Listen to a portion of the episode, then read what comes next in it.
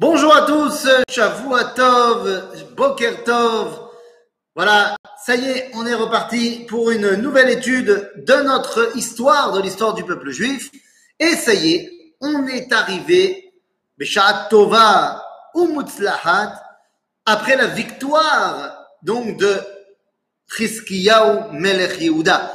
Et donc on avait vu la semaine dernière que, eh bien, à la chute du royaume d'Israël, après la destruction du royaume du Nord par les Assyriens, eh bien, c'est Chizkiyahu Melech Yehuda qui va tenir tête 20 ans plus tard à la Assyrie et qui va gagner. Et qui va gagner, on a expliqué la semaine dernière par quel miracle, eh bien, on a réussi à battre les Assyriens. À ce moment-là, eh bien, au niveau de la géopolitique mondiale, énormément de choses vont changer. La Assyrie perd de sa puissance, perd de sa euh, capacité à être le patron de la région. Alors, pourquoi cela, me direz-vous? Alors juste, je vais essayer de régler le problème de l'écho. Seconde. Alors, peut-être que ça, ça va être mieux. On va voir. Donc, voilà, on est revenu. Donc, la Syrie vient de perdre son, sa domination sur toute la région. Alors, comment se fait-il? Si on en suit eh bien, ce qu'on a vu la semaine dernière, il est très possible que la Syrie ne soit plus le superpuissant de la région parce qu'il n'a plus d'armée. Cet empire n'a plus d'armée puisque 185 000 morts ont été décomptés dans la campagne de Judée. Sancheriv revient en Assyrie sans véritablement de possibilité de garder eh bien la puissance de son royaume. Résultat des courses, eh bien, petit à petit, et quand je dis petit à petit, ça va être finalement assez rapide, c'est Babylone qui va commencer à étendre son influence. Babylone, jusqu'à présent, était un pays puissant, mais pas une superpuissance.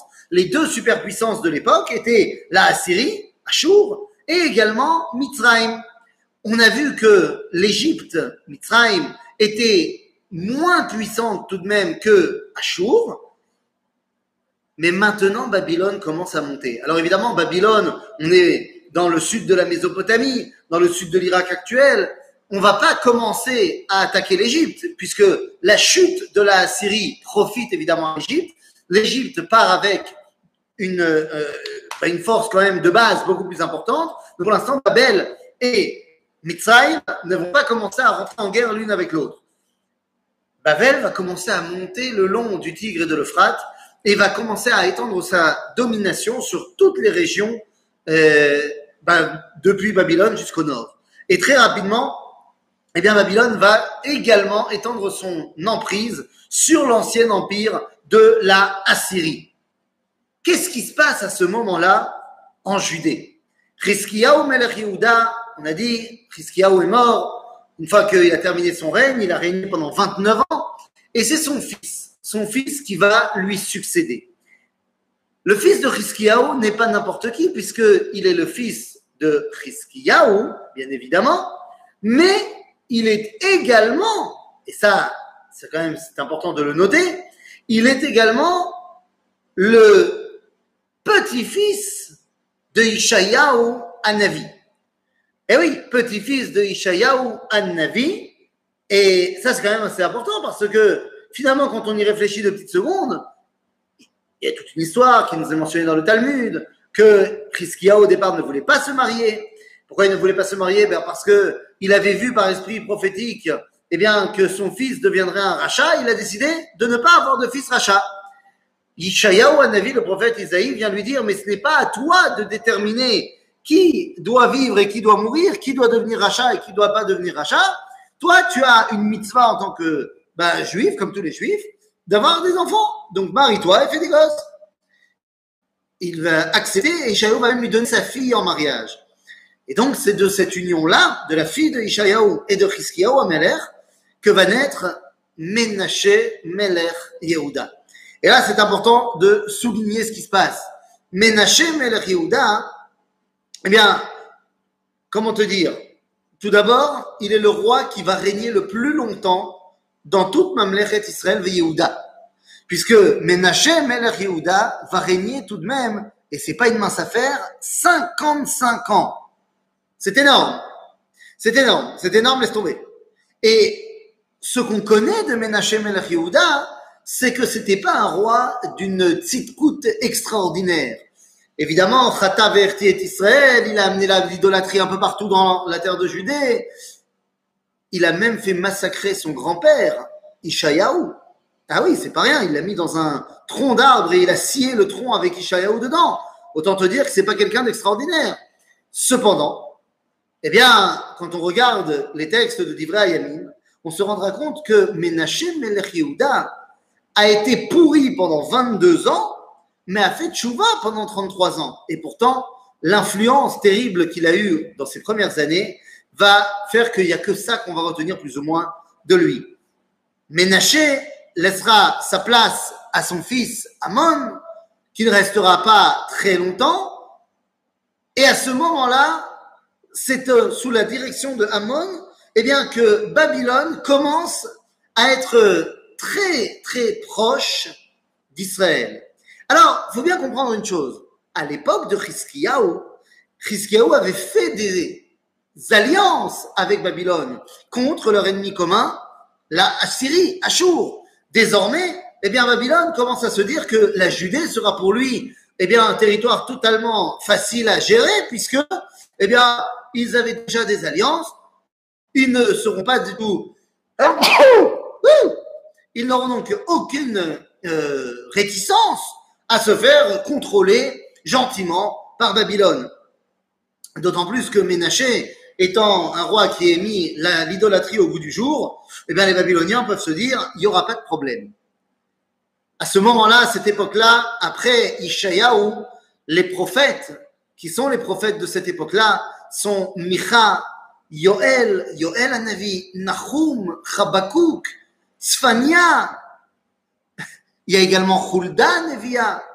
Et il y a également celui euh, qui va euh, être l'un des personnages qui va donner le nom de mon fils, Uriah, Uriah Navi. Il n'a pas de livre Uriah Navi, mais bon, il fait partie euh, des Navi. Macheloye, eh bien, nous sommes donc dans cette période-là où la névoie se concentre de manière générale sur la Nechama de l'après.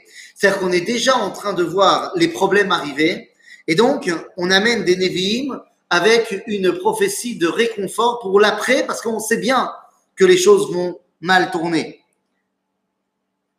Après, Amon montre sur le trône un autre tzaddik, un tzaddik qui va balayer l'idolâtrie faite par son père et son grand-père. Bon, Amon n'a régné que deux ans, mais bon, après va monter sur le trône Yoshiyahu. Yoshiyahu Melech Yehuda. Yoshiyahu va gagner 31 ans, c'est pas mal. Et Yoshiyahu est un tzaddik. Yoshiyahu Melech Yehuda, tzaddik Gadol Meod, à tel point que le Talmud verra en Yoshiyahu, eh bien, le Mashiach. C'est-à-dire, eh bien, le Talmud, dans le traité de Sanhedrin, va mettre dans la bouche d'un homme qui s'appelle Rabbi Hillel. Et nous dit Rabbi Hillel, En Mashiach Israël. C'est pas la peine d'attendre de nouveau le Mashiach, puisque toutes les promesses qui ont été faites pour le Mashiach se sont réalisées à l'époque de Yoshia ou Melech Yehuda. Bon, la Gemara tout de suite va dire non, faut pas écouter Rabbi Hillel, peut-être qu'il y aura le Mashiach, ce que tu veux. Mais ça montre que Yoshia ou Melech Yehuda à son époque, eh bien, énormément de choses qui avaient été promises, eh bien, sont en train de se réaliser. Et effectivement, le bonhomme, il est porteur de, toutes les, de tous les espoirs. Il est porteur de tout ce qui, ben, ce qui, peut être porteur. Le problème, c'est que Yoshiaou, d'abord, va voir les, Babyloniens étendre leur domination. Yoshiaou, à ce niveau-là, préfère prévenir que guérir. Qu'est-ce que ça veut dire? Peut-être que les prophètes le lui ont dit, peut-être que lui l'a ressenti, dans tous les cas, Yoshiaou sent que un conflit contre Babylone amènera à la destruction de la Judée. Et il veut protéger ce qui est pour l'instant protégeable. C'est-à-dire que d'un côté, il a son armée, bon, bah, très bien, mais également, il faut mettre à l'abri tout ce qui est protégeable dans le Beth Amikdash. Et oui, jusqu'à présent, le Beth Amikdash n'avait jamais été inquiété. Mais il semble-t-il qu'à l'époque où les Babyloniens sont en train de tellement s'imposer, Yoshiaou comprend que le danger plane sur le Beth Amikdash. Il va donc ainsi prendre les ustensiles du Beth Amikdash et particulièrement, eh bien, Aaron Brit, l'arche d'alliance, et il va tout simplement la cacher à l'intérieur du mont du temple, quelque part dans une salle souterraine secrète. C'est là-bas qu'il cache Aaron Abrit. Entre parenthèses, eh bien, cela veut dire que d'après le judaïsme, Indiana Jones n'a pas trouvé Aaron Abrit. Parce que d'après nous, eh, la Aaron est toujours quelque part dans le mont du temple, à un endroit. Et dès qu'il faudra la retrouver, on la retrouvera. C'est la raison pour laquelle le Machon Amigdash, qui s'occupe à reconstruire les objets du temple, eh bien, n'ont pas refait la Aaron Abrit, disant que elle est là quelque part et que dès qu'il faudra la retrouver, eh bien, on la retrouvera. Donc ça, c'est Yoshiyahu. Oui, mais Yoshiyahu finit dans une fin tragique. Eh oui. Quelle est cette fin tragique? Eh bien, cette fin tragique, c'est une guerre. Une guerre qui était tellement, tellement inutile. Paron, Paron Necho, c'est son nom. Paron Necho arrive, et nous sommes plus ou moins dans les années moins 620, bah, Ezorazé. À ce moment-là, Paro Necho, moins 610, euh, arrive et envoie une lettre à Yoshiaou. Il n'est pas en conflit avec lui et il ne veut pas être en conflit avec lui. Il demande à Yoshiaou un laisser-passer pour faire passer son armée à lui, Pharaon, pour traverser la Judée et aller attaquer les Babyloniens au nord. C'est censé être un win-win. À ce moment-là, Yoshiaou, il est censé dire, mais tu sais quoi, je viens avec toi. Ou le Pharaon, bah vas-y, passe, Bekef. Mais Yoshiaou veut que se réalise déjà à son époque Lota Avor Cherev Bikvulecha. L'une des prophéties de l'époque messianique, de l'époque messianique, c'est que ne traversera pas ton pays aucune épée. Il ne veut donc pas laisser passer l'armée de Paro Necho et bien l'attaquer. Résultat des courses, il vient s'opposer à Pharaon et il l'arrête, enfin il essaye de l'arrêter dans la bika de Megiddo, dans la vallée de Megiddo. Vous remarquerez d'ailleurs que c'est au-dessus du territoire de Eretz. En fait, euh, euh, est obligé de poursuivre. Et c'est là-bas que dans ce combat-là, il va tomber au combat et sera tué par Paro Necho. Et c'est vraiment dommage. C'est vraiment dommage parce qu'il n'aurait pas dû. Il n'aurait pas dû. Veillir Miyaou, Navi, le prophète Jérémie, Mekonen, il va écrire tout un texte où il pleure la mort de Yoshiyahu, Melech Yehuda. La chute de Yoshiyahu marque également le début de la fin de la royauté d'Israël. Israël, vous m'entendez? En fait, la royauté de Yehuda. Après Yoshiyahu, il va y avoir un roi qui s'appelle Yehoachaz qui ne va régner que trois mois et ensuite monte sur le trône Yehoyakim. Yehoyakim va très vite être succédé par son cousin. Parce que Yehoyakim, euh, ne nous trompons pas, eh bien, se révolte contre Babylone. Ça y est, les Babyloniens sont présents, ils sont là, ils sont dans deux secondes dans la porte. Nous sommes en l'an moins, et pour être exact, attends, je vais te dire tout de suite, euh, en l'an moins, euh, moins 600, plus ou moins. Pour être exact, exact. Et à ce moment-là, eh bien, il se révolte contre Babylone. Babylone va exploser Yehoyakin et va mettre sur le trône son successeur, finalement, Yehoyachin. Yehoyachin, eh bien, c'est un roi qui a un autre nom. On le connaît sous un autre nom dans la Megillat Esther. Dans la Megillat Esther, il s'appelle Yechonia. Yehoyachin, Yechonia, même combat. C'est-à-dire, Yehoyachin, Yechonia, l'homme échané, va régner trois mois, va continuer la révolte contre les, Romains, euh, les Romains, j'allais dire, contre les Babyloniens. Et résultat des courses, ce qui va se passer, c'est que les Babyloniens vont arriver et vont emmener en exil à Babylone Yehoyachin, Yechonia donc, et toute sa cour. Finalement, eh bien, on va amener tout le monde en exil, l'élite, l'aristocratie de la Judée, en exil à Babylone. On ne détruit pas encore la Judée et on va mettre en place le cousin de Yehoiachin, Tzidkiyahu, comme étant le roi d'Israël. Roi, de la Judée, évidemment.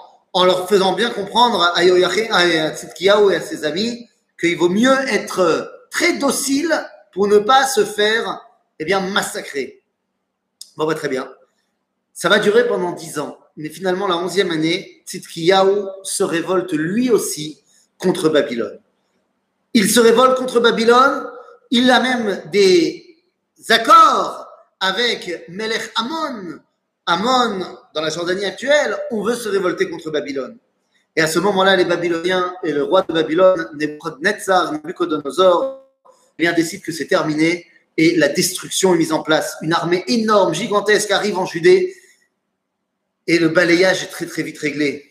Nous sommes en moins 588, le jour du 10 Tevet. Eh bien, Meler Bavel va commencer le siège de Jérusalem. Pendant eh bien, près de deux ans, le siège amène une famine terrible dans la ville, mais on ne veut pas se, euh, euh, se rendre. Et finalement, eh bien, comme vous le savez, le 9 du mois de Tammuz, et il y a une marloquette entre le Talmud de Babylone, le Talmud de Jérusalem, est-ce qu'il s'agit du 9 ou du 17 du mois de Tammuz? Le Tanakh nous parle du 9. Eh bien, les soldats babyloniens réussissent à détruire la muraille de Jérusalem et l'armée babylonienne rentre dans la ville. À ce moment-là, eh bien, celui qui a envoyé pour terminer le travail, ce n'est pas le roi lui-même, ce n'est pas Nabucodonosor qui vient à Nebuchadnezzar, il envoie son euh, général en chef, si vous voulez, Nebuzaradan.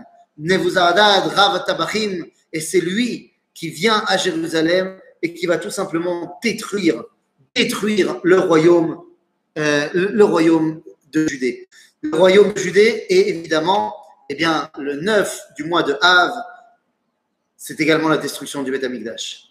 La destruction du Beth Amikdash marque, eh bien, la chute totale, si je puis dire, eh bien, de tout ce qui aurait pu être l'espoir du peuple juif. Tant que le Beth Amikdash était toujours là, il y avait quelque chose auquel l'âme Israël pouvait se rattacher. Là, c'est véritablement terminé.